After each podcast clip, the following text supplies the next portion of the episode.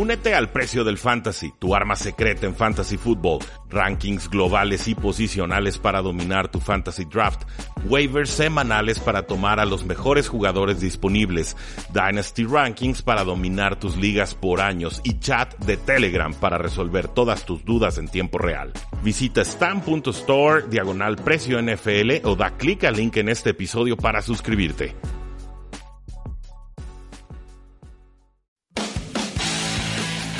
Tres y fuera, donde la NFL no termina y nosotros tampoco.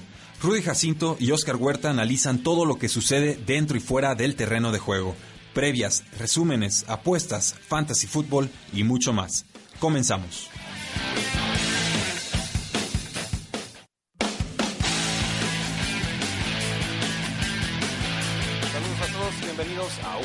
Más de Tres y Fuera, donde la NFL no termina y nosotros tampoco. Mi nombre es Rudy Jacinto, me encuentran en Twitter como arroba paradoja NFL y es para mí un gusto como siempre poder platicar sobre la National Football League que ya terminó su temporada regular, quien todavía nos dejó algunas sorpresas en esos resultados del domingo pasado y que ahora entra en esta fase tan emocionante y complicada y a veces hasta triste para los aficionados, que es la postemporada, porque aquí es donde eh, pues nos quedan 11 juegos, 11 juegos definitivos, los 11 juegos más importantes de toda la campaña, llegan los mejores equipos y habrán algunos que descansen, como son los, los Packers, como son los 49ers, como son los Kansas City Chiefs y como son los Baltimore Ravens, pero todos los demás se estarán enfrentando en distintos eh, escenarios.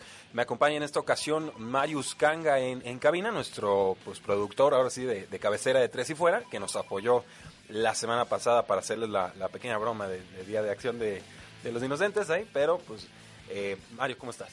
¿Qué tal? Muy buenos días, buenos días a todos nuestros radioescuchas, un gusto estar aquí con ustedes y pues el día de hoy, pues ya lo has comentado, estamos llegando a la etapa final de, de la NFL, de la temporada 100 y vienen, pues ahora sí que esperamos que sean los mejores partidos. Algunos parecen muy disparejos, otros pareciera que, que van a estar eh, muy complicados, pero yo creo que lo mejor sí está por venir y a, veces digo que ya quiero que sea el Super Bowl, pero también no lo no quiero que llegue ese momento por por todo el tiempo de descanso que implica. Sí, son, muchos meses, Mario, tú sabes. Se acaba esto a inicios de febrero, después tenemos por ahí un mes de, pues no diré de pausa, pero sí de tregua en lo que empieza la agencia libre, se mueven todos los jugadores veteranos y un mes después ya estamos en evaluación de prospectos y seleccionándolos en sus respectivos eh, drafts y equipos. Entonces sí, la, la cuando decimos la NFL no termina y nosotros tampoco, es, es muy en serio. La realidad es que los aficionados normalmente nos, nos enamoramos de este juego pues gracias a que hay partidos, ¿no? Ya que nos llama la atención algún equipo y demás, pero definitivamente la NFL tiene una presencia mediática de 365 días, definitivamente tiene 24/7 y, y, vaya, creo que por ahí quizás julio sería el mes más lento en cuanto a noticias, pero todo lo demás me canso que, siempre están saliendo eh, informes. Eh, Mario, se han dado muchas cosas en esta última semana, sobre todo el, famoso lunes negro, el, lunes en el cual la mayoría de los head coaches con malos resultados son eh, despedidos. Y creo que deberíamos empezar con Pat Shermer, un head coach de los eh, Gigantes de Nueva York, que es despedido después de dos temporadas. Y sin embargo se mantiene el general manager Dave Gettleman, de quien yo he sido sumamente crítico por su no recepción o apertura a este tema de las analíticas o de qué, qué clase de estadísticas avanzadas podemos implementar y adoptar para tomar eh, decisiones más inteligentes dentro y fuera eh, del campo. ¿Qué impresión general te provocan estos Gigantes de Nueva York? tú ya hubieras cesado a Pat Shermer, hubieras mantenido a Gettleman, o sea, ¿qué momento está viviendo el equipo? Creo que el caso de los gigantes de Nueva York es muy extraño durante este torneo. Vimos cómo forzaron el mantener a, Manning eh, como coreback titular cuando ya tenían por ahí a alguien que pues quizá no estaba listo, pero que desde un inicio bien hubiera podido tomar las riendas de, la ofensiva de los gigantes. Luego, pues, eh, pues, con un récord de 9 ganados y 23 perdidos en, en estas dos temporadas que estuvo al frente de, del equipo de los gigantes, pues, para mí sí ya era necesario ese cambio desde la temporada pasada. Esta temporada de plano sí los hizo caer en lo más bajo el equipo de los gigantes. Sí, una situación tremenda. La temporada pasada terminan con cinco victorias y ahora terminan con cuatro. El año pasado la excusa era, bueno, pues tenemos a Eli Manning que va de salida, ¿no? Este año parece ser la excusa, pues tenemos un quarterback novato, denle chance. Y, así se las gastan a veces los, general managers, ¿no? O tienen el quarterback viejo que, con el que no pueden ganar, o tienen al nuevo y entonces quieren comprar tiempo extra de, vida. Yo no sé qué le dijo el general manager Dave Gettleman a, la familia Mara, a los dueños del equipo, pero ciertamente lo que sea que haya dicho funcionó y bastante bien porque le van a dar una oportunidad más salió Dave Gettleman a rueda de prensa diciendo, sí, he cometido eh, errores y eh, pues esto eh, nos demuestra por lo menos que hay un signo de, de, reconocimiento de lo que quizás no ha hecho del todo bien. ¿Qué se le critica a Dave Gettleman? Quizás para los que no estuvieron tan, tan atentos al draft pasado. Se le critica, por ejemplo, tomar al corredor Saquon Barkley como el segundo pick global cuando cada vez los, los corredores van quedando más devaluados. Y se le criticó, criticó en su momento por, tomar tan alto a, a Jones. El veredicto sigue, sigue en, el aire, la moneda sigue en el aire. Yo sigo pensando que Daniel Jones eh, no pareciera ser la respuesta, pero estoy abierto a que me, a que me haga cambiar de, parecer. Más que nada por las entregas de balón, porque tuvo 24 touchdowns y dos intercepciones, pero checaba hoy 18 fumbles, 11 de ellos eh, que acabaron en entrega de balón para el, rival, o sea, recuperados por la defensa rival. Eh, sí, yo creo que era, era justo el, despido de, Pat Shermer. Creo que se debió haber ido de la manita con eh, Dave Gettleman, pero pues bueno, aquí, aquí el asunto con estos gigantes de Nueva York es que una de las franquicias más conservadoras, tradicionales en toda la, NFL, ahora está despidiendo a un head coach por segundo año consecutivo y así pues es muy difícil construir eh, un proyecto eh, a largo plazo. Luego tenemos el caso, Mario, el despido de Freddie Kitchens, el head coach de los Cleveland Browns. Unos Cleveland Browns que ampliamente decepcionaron, que no fueron todo lo que estábamos esperando en esta campaña. Y se va, él, ahí sí se va el general manager, John Dorsey, algunos días después.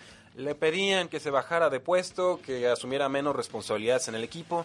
Normalmente cuando te piden eso es porque están esperando que les digas que no y que entonces eh, termine siendo un despido o un eh, mutuo desacuerdo, como lo pudiéramos llevar, ¿no? Diferencias irreconciliables.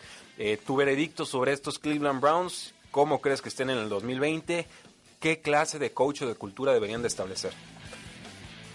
Cleveland Browns, cuando empezó la temporada decíamos que estaban para playoffs, que tenían un muy buen equipo y llegamos a mitad de temporada y ya pedíamos que que hubiera cambios, que hubiera cambios en ese equipo. Este tenemos ahí pues el el cómo estaba jugando el equipo de de los Cafés con Baker Mayfield que pues, el año pasado o este este okay, este el año pasado realmente fue desastroso no bueno, la segunda mitad fue buena porque dicen entró Freddie Kitchens al quite con el tema de coordinación ofensiva que lo dicen es otro que despidieron y no lo dejaron de head coach eh, pero este año pues no hubo nada de eso así es y luego pues se arma bien el equipo y realmente Nada. Yo no vi resultados. No, nada. no era lo que esperábamos el, el, equipo de los cafés.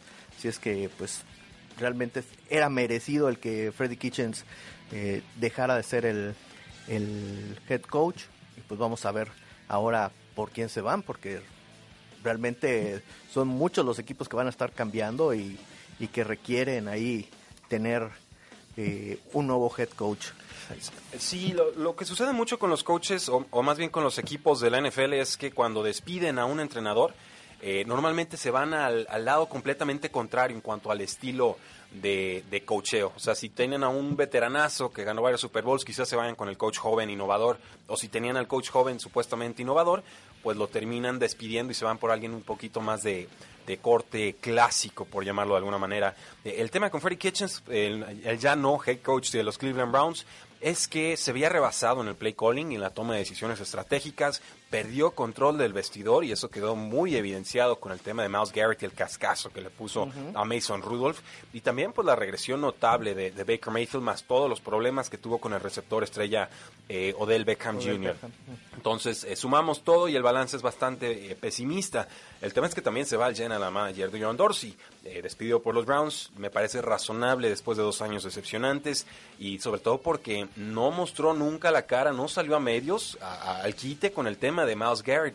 Esos, esos general managers que quieren operar desde la oscuridad como titiriteros, eh, a, mí no me sirven. Esos, esos general managers ya son de, otra época. Es un, este es un estilo muy de, de los Packers de antaño es de donde viene John Dorsey, el, este, esta actitud de no nos importa lo que digan en los medios, nosotros a lo nuestro. No, lo que, lo que se diga en los medios es presión para el equipo y lo que piensan los aficionados es presión para el equipo. Y si tienes un escándalo, atájalo, porque de nada sirve apagar un fuego si mejor puedes anticiparte a él o por lo menos entrarle al, al instante en el cual se está produciendo un incidente o una crisis como esta. Entonces, me parece bueno John Dorsey en la evaluación de, de talentos, no le, no le juzgo, no lo critico por los talentos que contrató eh, para estos Cleveland Browns. Yo estaba optimista sobre lo que podían ofrecer en esta campaña, pero lo que sí tengo muy claro es que es muy bueno acumulando talento y muy malo desarrollando una cultura en la cual esos talentos puedan colaborar para ser realmente un equipo. O sea, una acumulación de talentos no necesariamente se traduce en un equipo coherente y eso pasaba mucho con Cleveland esta, esta campaña. Sí, su mejor resultado, pegarle a los Baltimore Ravens por ahí de la semana 3, pero de ahí en adelante, decepción tras decepción tras decepción. Un equipo que iba con freno de mano, que en defensa no se encontró, que en la ofensiva tuvo regresión clarísima y entonces me parece bastante razonable y lógico el despido del head coach Freddie Kitchens y también el despido del general manager John Dorsey. Vamos a una pausa y regresamos a hablar de los vaqueros de Dallas. No se vayan. Quedan temas en la mesa. Ya regresa Tres y Fuera.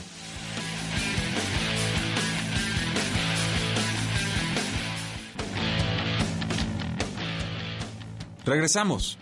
Tres y Fuera.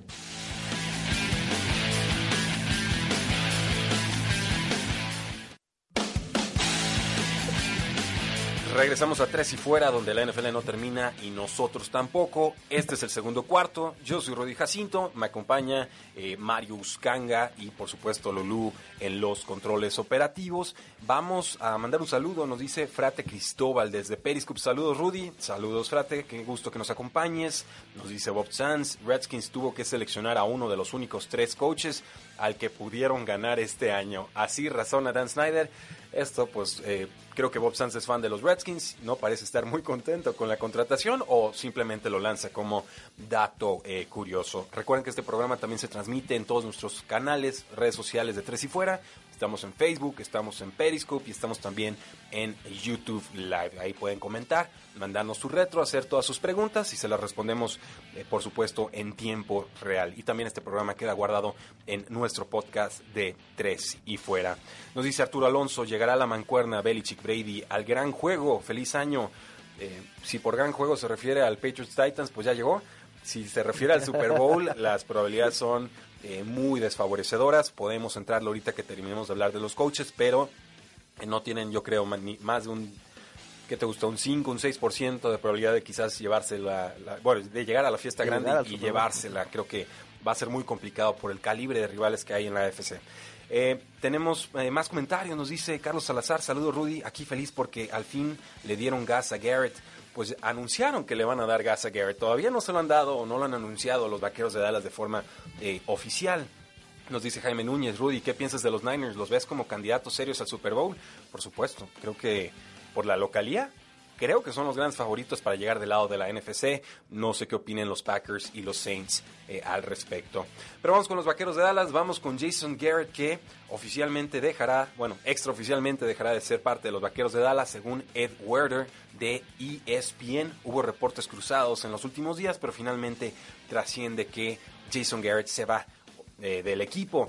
Y más vale tarde que nunca, una gestión de casi 10 años en la que el talento jugaba por debajo de sus posibilidades, en las que el cocheo era factor clave en sentido negativo. Siempre que se encontraban con un rival de envergadura, de importancia, decepcionaban y luego se, encargaban de meterle palizas a equipos eh, pues con récord más débil o quizás con, con rosters un poquito más eh, debilitados. Tu opinión sobre el legado de Jason Garrett y qué deben de buscar los vaqueros de Dallas eh, de cara al futuro. Jason Garrett, ay, mira, eh, creo que el equipo, si hay un equipo mediático, precisamente los Vaqueros de Dallas y el equipo de América. Así es, el equipo de América, como muchos lo llaman, son muchos los, aficionados que tiene aquí en México y por supuesto en otros países. Y desde hace algunos años ya esperaban un cambio en, en el head coach.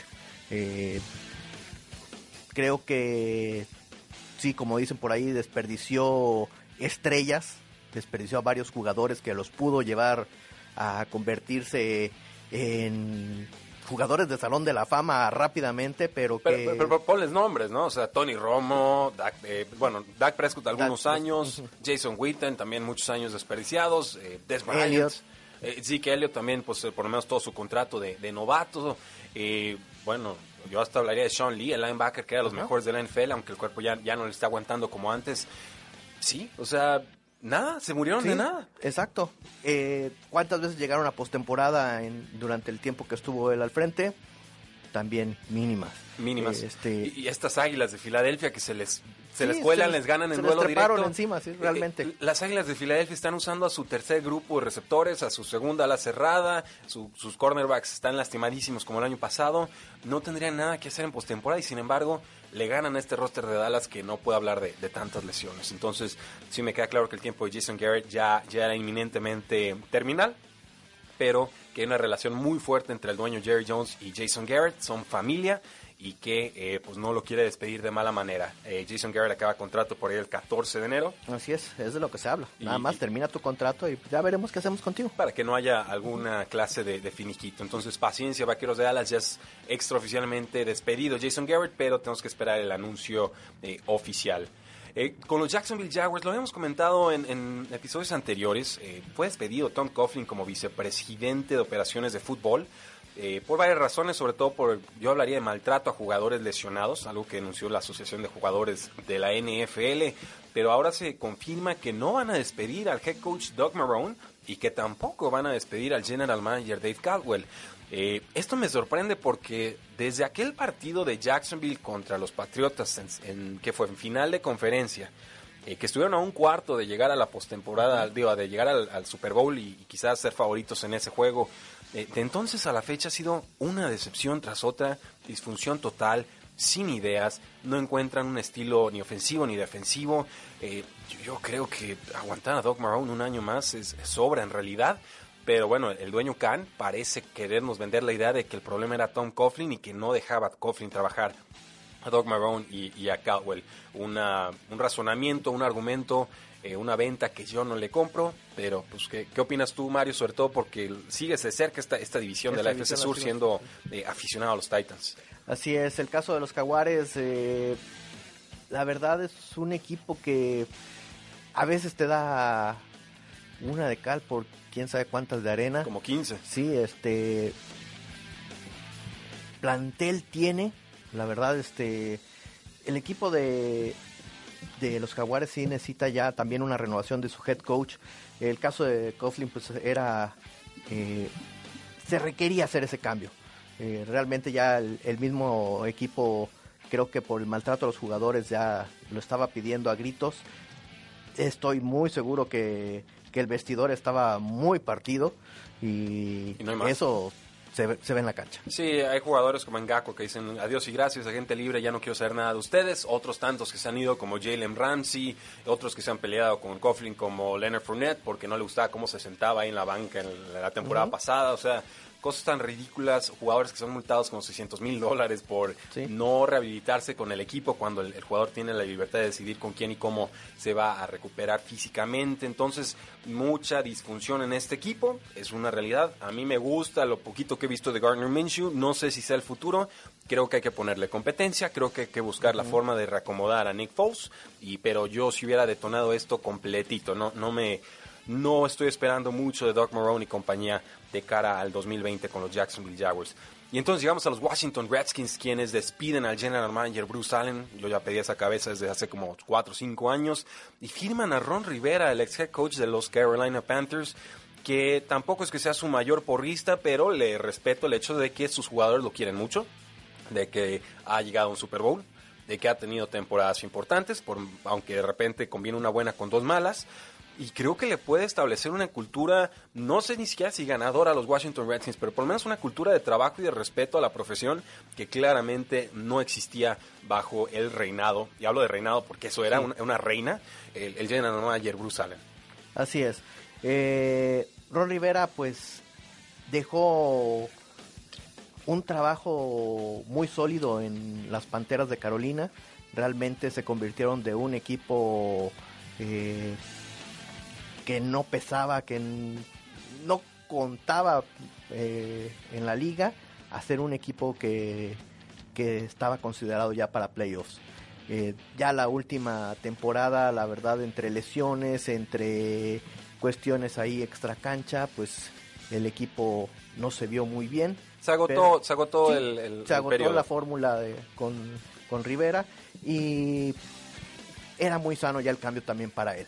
La verdad que, que le hacía falta también él renovarse y tener un cambio de equipo y creo que, que los Redskins está está listo para trabajar con él. Creo que van a ser relevantes en el sentido de que Redskins ha sido un descarte en realidad en siempre que hacemos pronósticos semanales y demás decimos, ah, los Redskins, bueno, en contra, ¿no? Salvo que el rival sea eh, verdaderamente muy malo, pero eh, la realidad es que con Ron Rivera creo que pueden volver a ser un, equipo respetable, es, lo que yo estoy proyectando para esta franquicia. Hubo algo de promesa con Dwayne Haskins, tiene un novato sensación con Terry McLaurin, eh, siempre son buenos seleccionando a pass rushers, linieros defensivos, otra vez van a tener un pick alto, por ahí parece que Chase Young de Ohio State, uno de los mejores pass rushers en muchos años, eh, podría estarles cayendo en la posición número 2, asumiendo que el quarterback Joe Burrow de LSU cayera con Cincinnati, y, y entonces ahí están las bases para poder construir algo algo de cara al futuro. Entonces yo aplaudo la decisión. Bruce Allen sobraba. Parece que el dueño Dan Snyder se va a dejar de entrometer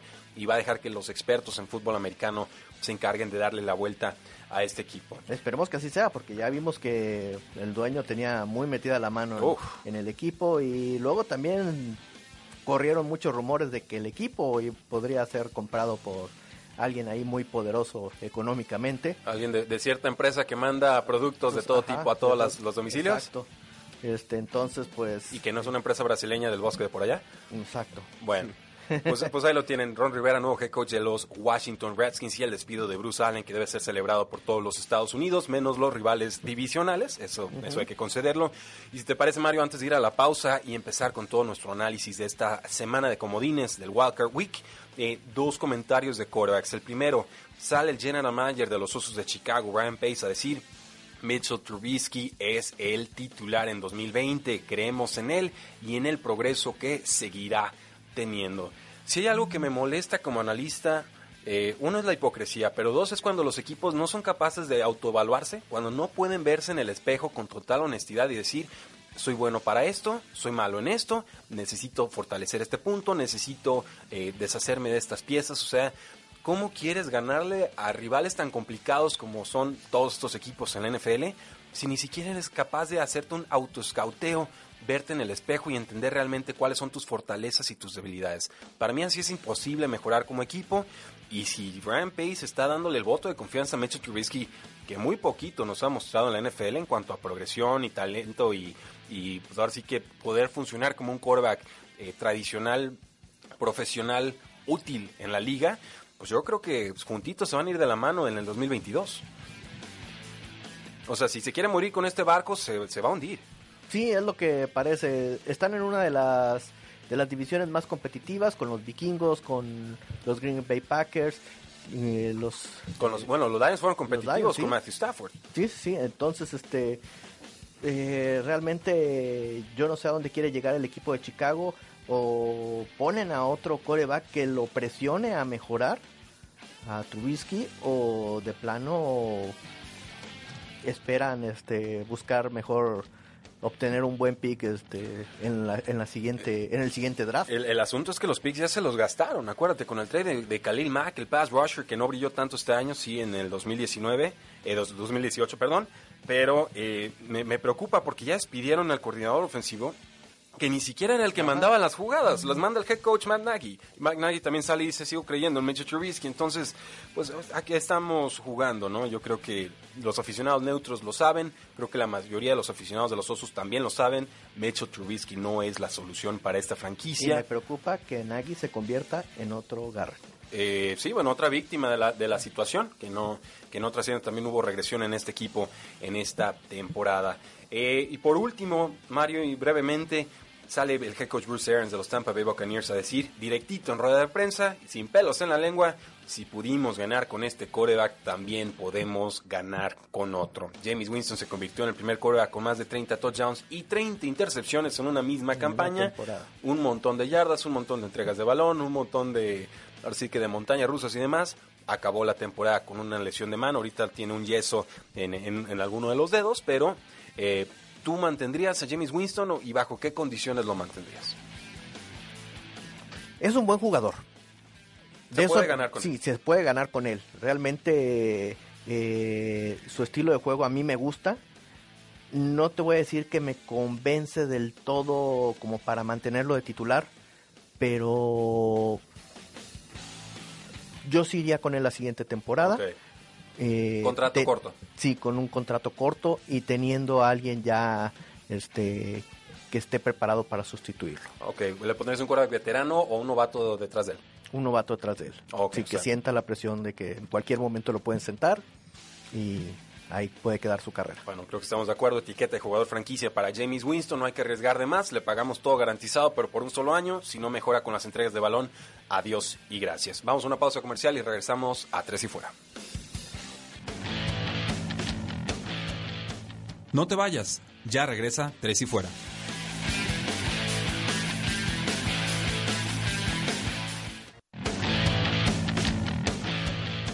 Es hora de más. Tres y fuera.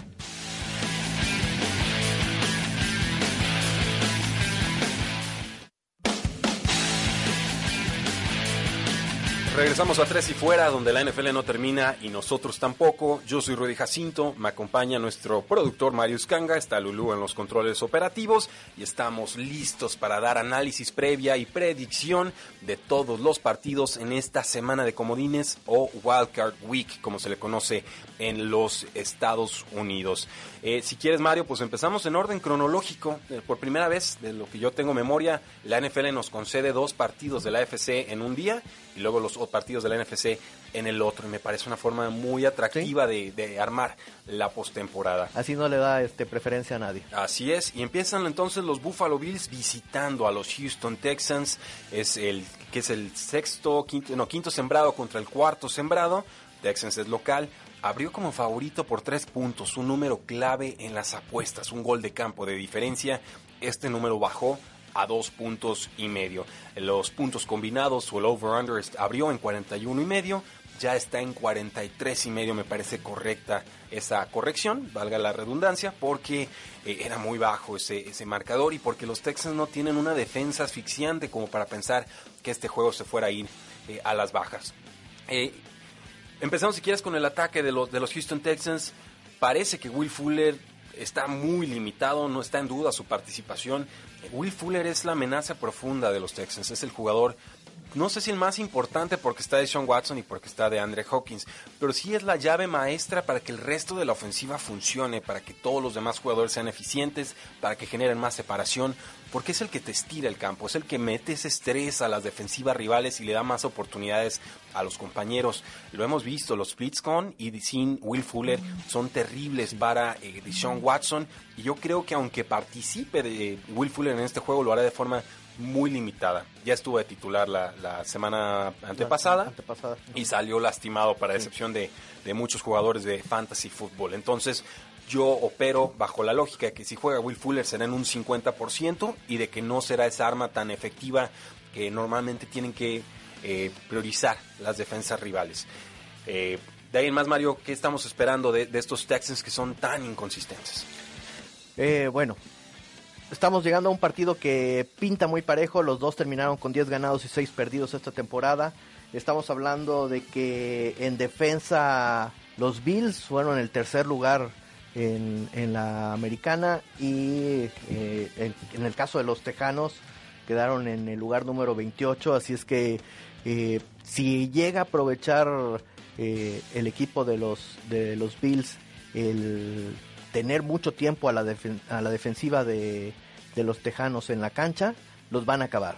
Eh, caso contrario, si este, si el equipo de los Tejanos, eh, como dices, tiene ahí eh, pues sus tres armas, pues tácticas para, para este juego con Deshaun Watson, con DeAndre Hopkins y, y Fuller. Entonces, pues vamos a, a ver que, que pues puede que sí logre ganar este partido. Yo sinceramente eh, veo más fuerte al equipo de los Bills, aunque en los números son parejos, pero los Bills eh, sí son mis favoritos. Ok, tú te vas con los Buffalo Bills. O sea, tú les das esos dos puntos y medio, ¿ok?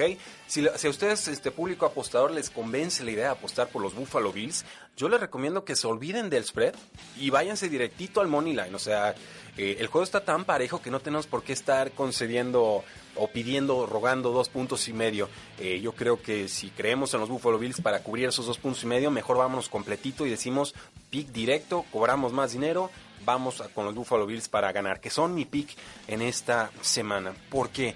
Porque es muy inconsistente el ataque de los Houston Texans, sí lo sé, el de Buffalo Bills también, pero tiene un poquito más de juego terrestre, me parece Devin Singletary con los Buffalo Bills que Carlos Hyde con los Houston Texans. Creo que los Bills han priorizado un poco más el juego terrestre y creo que le pueden hacer daño en esa medida a esta defensa de los Texans que está muy, muy lastimada. Por ahí perdieron al safety to Sean Gibson.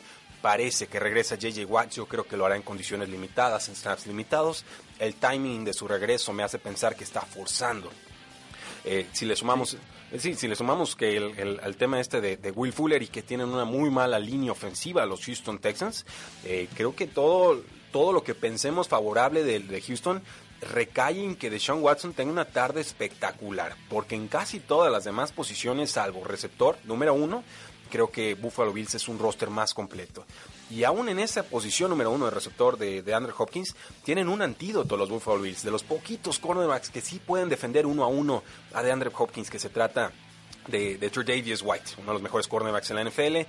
Yo ahí esperaría que hubiera muchos tironeos, muchos jaloneos y que entonces eh, Deshaun Watson tenga que recurrir a opciones secundarias eh, o terciarias. Ahora, la ofensiva de los Buffalo Bills tiene a Josh Allen bajo centro. Este es el primer partido de postemporada de Josh Allen. Es un quarterback con fantásticas condiciones físicas, que se sabe escapar del bolsillo, que le falta el estudio de la progresión eh, de receptores, pasar de la primera a la segunda a la tercera opción de pase, pero creo que está bien acobijado con con, ah, con Cole Beasley como receptor slot, este que llega de los Vaqueros de Dallas en la segunda mitad de temporada se han entendido muy bien, y también con John Brown en amenaza profunda. Yo creo que en dos o tres conexiones que encuentre a John Brown, ahí se define este partido. Entonces, juego cerrado, entiendo que Houston es local, pero incluso en el, en el cocheo yo me voy más con, con McDermott, me voy más con lo que ofrecen estos eh, Buffalo Bills que con lo que me ha mostrado Bill O'Brien en exhibiciones pasadas de postemporada. ¿Algo que diferir ahí? ¿Estamos bien? No, no, no, vamos bien. Ah, bueno, pues creo que nuestro compañero Oscar Huerta, y solo eh, le mandamos un saludo, está muy enfermo el, el muchacho, es, es gripa, no, no es demencia men- mental ni nada por el estilo, pero eh, creo que él se estaba yendo con los Buffalo Bills esta semana. Sí, así es, está tomando Buffalo, entonces...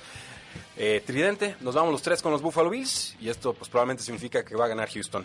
En el siguiente eh, partido de la semana, o bueno, de este sábado, los Patriotas de Nueva Inglaterra reciben a los Houston Texans. No, a los, a los Houston Titanes. Texans, a los Titanes de Tennessee, una disculpa, es que me tiene muy ansioso este partido. Sí, sí, Digo, lo a los que no saben, yo soy aficionado a los Patriotas, este, todos tenemos defectos, no pasa nada, pero estos Patriotas abrieron favoritos por 5 puntos, ahora son favoritos por cuatro y medio. En línea combinada abrió en 43 y medio, ahora estamos en 44 y medio. Titans viene de pegarle sabroso a los Houston Texans, a los suplentes. Patriotas viene de perder el segundo sembrado, la localía y la semana de descanso contra el barbudo de Ryan Fitzpatrick en los últimos segundos. Eh, ¿Qué esperas de este juego? Tú eres aficionado a los Titans. Yo soy aficionado a los Titans. Yo soy aficionado a los Patriotas. Así es. Pero somos objetivos. Sí, sí, sí, sí, definitivamente. Eh, la verdad es un, creo que es el partido más disparejo de toda la semana de comodines. ¿Disparejo o parejo? Sí, disparejo. Ok. Sí. Eh, sabemos que la defensa de, de los Patriotas es la número uno. Ok, la sigues viendo como sí, la uno. Ok. Sí, en la AFC es, es la, es la número uno.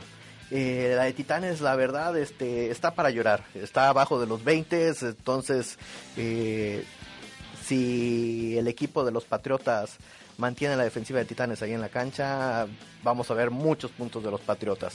Eh, espero yo que el equipo de Titanes haga muy buenas series ofensivas, que busque eh, ponerse en el marcador temprano para poder darle batalla al equipo de, de los Patriotas. Sinceramente, yo voy. Corazón dice Titanes, pero Siempre. sí es una serie que pinta para que la gane el equipo de los Patriotas. Sí, es- está complicado este partido. Parece, o se habla mucho en los medios de un final de, de época, un final de, de dinastía, y, y quizás lo sea, porque acaba contrato Tom Brady, porque parece se va el coordinador ofensivo Josh McDaniels, porque por ahí Nick Caserio, un directivo importantísimo, parece que también se va, y acaban con una derrota en Foxboro impensable y muy costosa. Yo creo que Bill Belichick va a apelar al orgullo del equipo. Creo que esta defensiva puede seguir siendo importante y trascender. Este equipo, los Patriotas, me recuerda al del 2015, que también llegaba con muchas dudas ofensivas, que llegaba sin Gronkowski, eh, que llegaba con un Chris Hogan y un novato Malcolm Mitchell eh, como amenazas profundas, con un Julian Edelman inspirado, con un Dani Amendola eh, importantísimo en postemporada. Y creo que esa pieza, ese Dani Amendola, ese receptor número 2 de confianza, aunque no sea superestrella, es lo que le ha estado faltando a Tom Brady esta temporada. La línea ofensiva ha mejorado, ha aparecido el juego terrestre. Creo que hay síntomas de vida con los Patriotas a pesar de esta muy terrible derrota y a pesar de que Devante Parker, el receptor de los Dolphins, evidenció a, Stephon Gilmore, que para mí es el mejor cornerback de la NFL. Creo que en un juego complicado, en un juego en el que son locales, en un juego en el que se espera mucha lluvia, contra un Tom Brady que se la sabe de todas todas, contra un Ryan Tannehill que debuta en postemporada, que está jugando a un nivel de eficiencia eh, insuperable, pero que creo que tarde o temprano va a regresar a, a la tierra, o sea que estos son niveles insostenibles de producción. Creo que todo eso me hace pensar que los Patriotas de Nueva Inglaterra tendrían que ganar este eh, partido. Los, los Tennessee Titans debutan pateador, ¿no? No, ha tenido ni una patada sí. en su carrera. ¿No? Uf. Es que Bueno, los Patriots Es- también están con su tercer pateador de la campaña, con Nick Folk, entonces ahí, ahí hay mucho que ver. Ofensiva de los Titans, obviamente play action, mucho correr con Derek Henry, eh, series ofensivas largas, cansar a la defensiva, buscar sobre todo a AJ Brown, el novato sensación. La clave defensiva para Patriotas es contener el juego terrestre en primera instancia y en segundo, limitar las yardas después de recepción de AJ Brown, porque pareciera cada semana tiene un touchdown de 40 yardas y que nadie lo puede detener. Entonces, yo voy, yo voy Patriotas, tú vas Patriotas, me parece que nuestro compañero Oscar Huerta también va Patriotas y esto significa que probablemente ganen los Tennessee Titans. Vamos a una pausa y regresamos.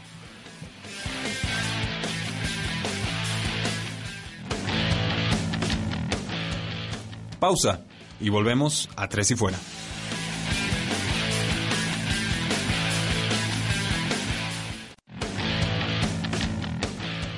Inicia el último cuarto.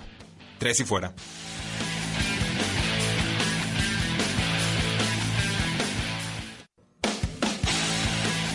Regresamos a Tres y Fuera, este es el cuarto cuarto, soy Rudy Jacinto, me acompaña eh, Marius Kanga aquí en cabina para analizar todos los juegos que quedan en la NFC, en esta ronda de comodines o Wildcard Week. No sin antes mandar un saludo a Bob Sanz que nos dice Jason Garrett es el nuevo Barry Switzer de los Cowboys, aunque Switzer ganó un Super Bowl por lo menos con un mejor equipo de ese tiempo. Sí, a veces el, el cocheo se salva por el talento de los jugadores, no fue el caso de Jason Garrett. Tenemos a estos vikingos de Minnesota también muy inconsistentes, muy preocupante la forma en la que perdieron contra los Green Bay Packers hace dos semanas. Eh, son visitantes y van al Superdome. Van contra los Santos de Nueva Orleans. Es favorito Santos por 8 puntos. En línea combinada está en 49 y medio. Había abierto la línea en 47, pero pues obviamente los apostadores nos dicen queremos y esperamos muchos puntos. Mario, creo que casi todos nos vamos a ir con los Santos de Nueva Orleans para ganar este partido. Entonces te hago la pregunta difícil. ¿Qué tienen que hacer los vikingos de Minnesota para llevarse este resultado? correr. ¿Correr? ¿De, de- de quién? ¿A dónde? No sé, pero tienen que correr. ¿Corre Forrest, corre? Sí, exacto. Ok, bueno, Este- re- regresa Dalvin Cook. Sí, esa es la, eh, la ventaja que tiene el equipo de, de los vikingos eh, en la carrera durante esta temporada. Fueron un muy buen equipo. Eh, de ahí en fuera, la irregularidad eh, que mostró el equipo de los vikingos ya hacia el final de la temporada, pues hace mucho dudar el cómo vayan a estar jugando este fin de semana. Eh, el equipo de los Santos eh, lo vimos que se quedó sin Breeze eh, durante, 10 semanas. durante varias semanas y el rendimiento no bajó. Eh, De hecho, creo que gracias a eso se hicieron más fuertes. Porque la defensa tuvo que entrarle y los equipos especiales también.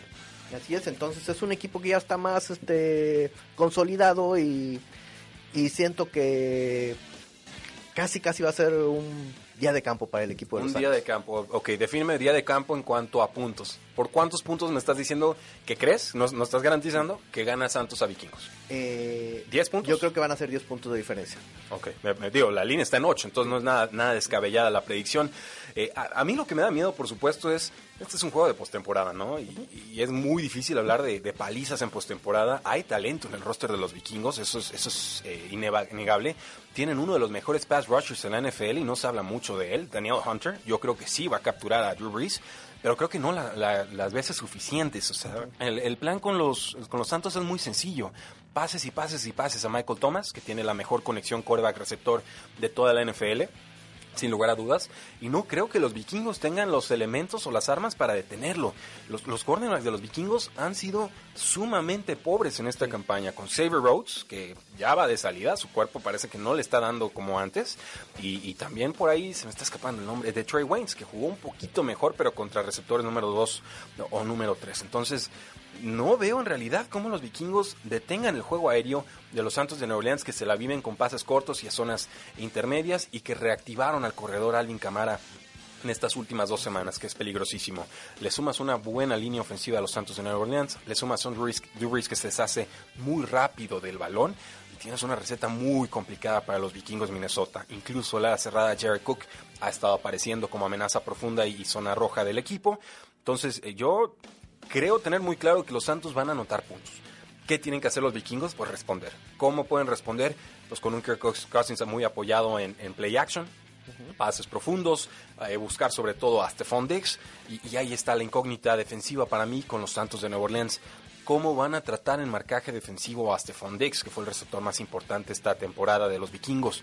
Eh, la última vez que se enfrentaron, recordarán en aquel eh, fracaso bowl, en el, aquel pase profundo de Case Keenum en el que Stephon Diggs eh, se va hasta zona de anotación para un walk-off touchdown y con eso eliminaban a, los Santos. Eh, en aquel duelo le dieron doble marcaje a Adam Thielen, que ha estado lastimado mucho en esta temporada, que es un buen receptor, pero me parece menos talentoso que Stephon. Le van a volver a hacer eso, respetando lo que pueda hacer Thielen, que ha estado descansando tantas semanas para llegar bien a este duelo o ya van a reconocer que Stephon Diggs es la mejor amenaza que tienen los vikingos. Decíamos, el juego terrestre con Dalvin Cook, pues sí, pero también los Santos son una unidad top 5 conteniendo el juego terrestre. Entonces, eh, digo, tener a Dalvin Cook les da posibilidad de tener un juego terrestre respetable, pero yo sigo apostando que no van a poder correr a placer. Con esto quiero decir que pues 10 puntos para Santos me parecen muy razonables y que solamente el tener este juego en postemporada sería como el, factor X que, que no estamos considerando. Eh, Kirk Cousins en escenarios importantes no ha dado el ancho. ¿Es esta la oportunidad para refrendarse? ¿Le, le ves capacidad a Kirk Cousins de desquitar ese contrato de 3 años y 84 millones de dólares en una victoria insignia, lo que sería la victoria más importante de su carrera a domicilio en quizás el estadio más complicado de toda la NFL? ¿Está eso en la baraja de posibilidades de Kirk Cousins? No, realmente para esta noche, para- perdón, para mañana, no. Y para pasado tampoco. Eh, Ok. necesita tener este más Mucho. gente a su alrededor. Bueno, pues eh, yo hago estas preguntas porque creo que Santos es ampliamente favorito. Creo que ustedes, aficionados que nos escuchan en sus carros, casas y oficinas, eh, lo ven así y creo que nosotros también. Entonces, Santos favorito por 8 puntos. Aquí creemos que eh, ganan por más que esa, que esa diferencia porque los vikingos han venido cojeando desde hace ya varias semanas y los Santos se entonaron en el momento eh, correcto. Oscar Huerta también se va con los Santos de Nueva Orleans y eh, nos dice Jonathan Gaviria, saludos desde Medellín, Colombia. Muchísimas gracias, ve hasta dónde llegamos. Mario, va creciendo este proyecto y el último juego y con este nos despedimos. Los Philadelphia Eagles reciben a los Seattle Seahawks. Seahawks, por supuesto, favorito por un punto. Eh, la línea combinada abrió en 46, ahora está en 45. Sálvese quien pueda, ¿eh? Yo a este sí lo llamo el, el lesionado bowl porque de ambos lados hay una hay un cataclismo de lesiones eh, terrible, terrible, terrible. ¿Qué estamos esperando en este juego, Mario? Eh, creo que de las cosas que hay que destacar eh, en este partido, Eh, vamos a tener a un Carson Wentz jugando playoffs, por fin. Ya era hora. Este, así es que va a tener que probar que también la presión de los playoffs la puede trabajar. Eh, la experiencia de Russell Wilson en el equipo de Seattle, eh, pues va a, contar mucho. Estamos ante equipos que en algunos números son muy parejos. Eh, Seattle está llegando con 11 ganados, 5 perdidos y Filadelfia 9 ganados, 7 perdidos. Pero el equipo de Filadelfia es muy constante durante esta temporada, tanto su ofensiva como defensiva. También este, eh, en, el caso de del equipo de Seattle, la defensa cogió mucho durante esta temporada y es ahí donde le pueden hacer mucho daño durante este partido. El clima no va a ser factor, se espera una noche pues realmente agradable para jugar allá agradable tomando en cuenta que es este invierno. ¿no? Agradable si eres fan de los Águilas de Filadelfia, porque ese estadio es un infierno para visitantes. Exacto, este, pero no vamos a tener lluvia, no vamos a tener vientos, este, así es que la verdad el clima va, va a ayudar a que, a que el juego se desarrolle a gusto para los dos equipos. Los dos equipos conocen esa clase de climas, pero este, definitivamente Filadelfia va a tratar de que pese la, localía.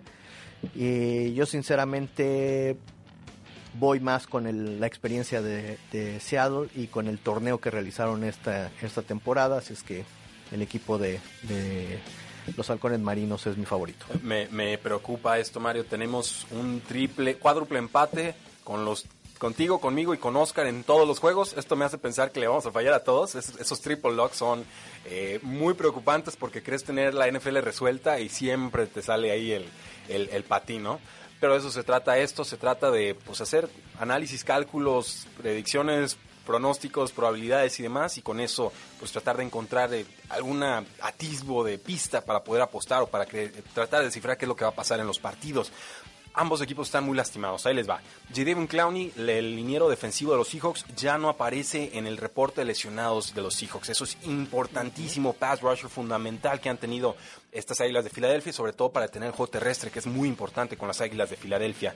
Eh, por ahí, eh, Lane Johnson, el liniero de las Águilas de Filadelfia, titular, clave tackle de este tackle derecho de este equipo ya está descartado para el juego. Entonces creo que regresaría para la ronda divisional. No alcanza a llegar a este juego. El suplente es Jalapolivati Baitai, que es un jugador adecuado, pero no del calibre de Lane Johnson. Sacker la será titular de las Águilas de Filadelfia. Hay optimismo con este jugador para que pueda participar, pero es una lesión de costillas. Yo creo que aunque participe, va a estar muy limitado y veríamos entonces más contribución del, de Dallas Goddard, que es el Tyrant número Dos, yo esperaría ver muchas formaciones de dos alas cerradas, mucho juego terrestre de Águilas de Filadelfia, porque sus receptores no son nada espectacular y no me parece que estén en condiciones de explotar lo que a mí me parece una eh, vulnerable secundaria de las Águilas, de perdón, de los Seattle Seahawks. Con los Seahawks hay una lesión clave o ya no lesión clave, que es el safety Quandre Dix, este jugador que consiguieron los Seahawks de los Detroit Lions por una quinta ronda y además consiguieron una séptima ronda junto al jugador un descuentazo, un capitán defensivo, alguien que ordena por completo a la defensa de los Seattle Seahawks y que se notó mucho su ausencia porque empezaron a estar mal acomodados los defensivos de Seahawks y empezaron a fallar las tacleadas por malas trayectorias o ángulos de persecución. Regresa para este partido, eso no, no se ha comentado mucho en los medios, me parece fundamental para las aspiraciones de los Seattle Seahawks. Yo creo que la experiencia de Russell Wilson eh, le, va, le va a ser importante para este equipo Creo que va a tener que improvisar mucho. Se trata de qué coreback puede hacer más con menos, porque ambos corebacks llegan muy limitados. Pero finalmente me parece que la unidad de receptores de los Seahawks es de la, está más sana que la de las Águilas de Filadelfia ha sido más productiva que la de las Águilas de Filadelfia.